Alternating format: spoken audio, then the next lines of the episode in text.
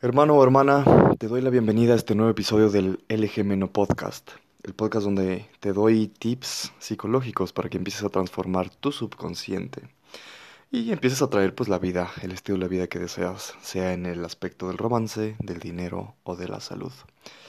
Y el día de hoy creo que vamos a ir un nivel un poco más abajo, porque tengo en la cabeza, y ya ves que no me pasa, esta idea de qué significa esa libertad de ser tú mismo. Y para eso te quiero contar un poquito de mí. Te quiero contar que alguna vez me encantó ser un viajero. Estuve por toda Europa, estuve en 13 países. Fue uno de los años más increíbles de toda mi vida. Y muchas personas dicen que viajar no te hace descubrirte, pero yo estoy completamente en contra de esa idea. Déjate platico por qué.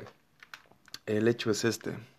Cuando tú estás en tu ciudad natal, cuando estás con la gente que te quiere, cuando estás en tu comunidad que ya te conoce, ellos esperan algo de ti, esperan cierto comportamiento, esperan que sigas cierto camino.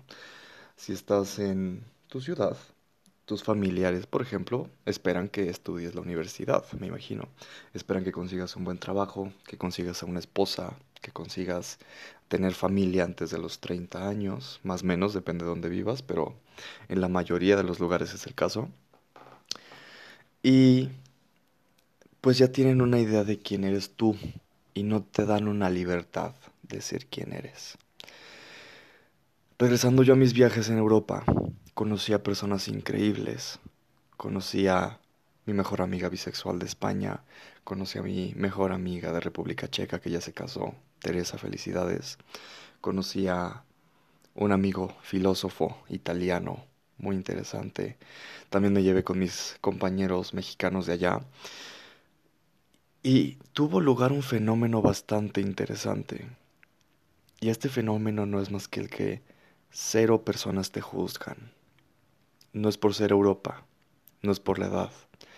Es porque al no ser tú de ese lugar y la gente saber que eres de otra parte, no tienen ninguna expectativa ni, ni tienen una idea, idea de cómo tienes que ser o cómo vas a ser.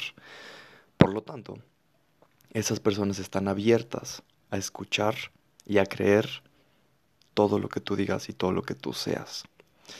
Y cuando te empiezas a dar cuenta de esa libertad en otros países, se empieza a volver un poco adictiva.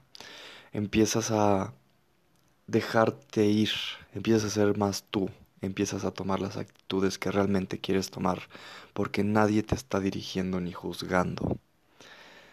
Creo que esa es la idea que muchas feministas tienen sobre que te estén oprimiendo. Bueno, si estás viajando, si estás conociendo gente abierta a escuchar lo que tú deseas y lo que quieres ser, dejas de ser oprimido. Así de sencillo. Y si tengo esta idea en la cabeza ahorita es porque estoy en un punto de decisión. Estoy en un punto donde toca decidir. Voy a probar cosas que tal vez no son para mí o voy a expresarme a mí totalmente. Al final la vida, la meta tiene... Eh, perdona. Al final la meta de la vida no es más que vivir la vida en tus términos. Y para eso tienes que ser tú, porque si no eres tú, no vives en tus términos. Así de sencillo. Ahora, si vamos a la psicología, y si bajamos un poquito más al subconsciente, en ese momento en el que no eres libre de ser tú mismo y de seguir tu propio camino, no nada más vas a ser infeliz, también puedes entrar a un tipo de neurosis, a un tipo de regresión infantil, donde estás siguiendo lo que la sociedad te dijo que tenías que seguir, y donde no estás tú creciendo y siendo quien eres. Y es por eso que me gusta que la gente viaje, que la gente salga de su zona de confort y de su sociedad porque dejas de minarte, dejas de alimentarte de los mismos mensajes prejuiciosos que te dirigen hacia cierta parte y empiezas a pensar por ti mismo, empiezas a intuir con quién quieres estar y con quién no, y empiezas a crecer hacia donde tú quieres crecer. Y después de eso está bien regresar a la sociedad, a la sociedad que te crió, pero ya siendo más tú, siendo más independiente, siendo más pensador. Regresando a la sociedad después de tu jornada del héroe, donde te caíste, donde aprendiste, y más que nada aprendiste a ser tú, y es a donde quieres dirigirte, para después darle valor a esa misma sociedad que va a rechazar por parte quién eres en ese momento, pero que una vez que vea el valor que puedes darle, tú, va a empezar a aceptarte y a desearte.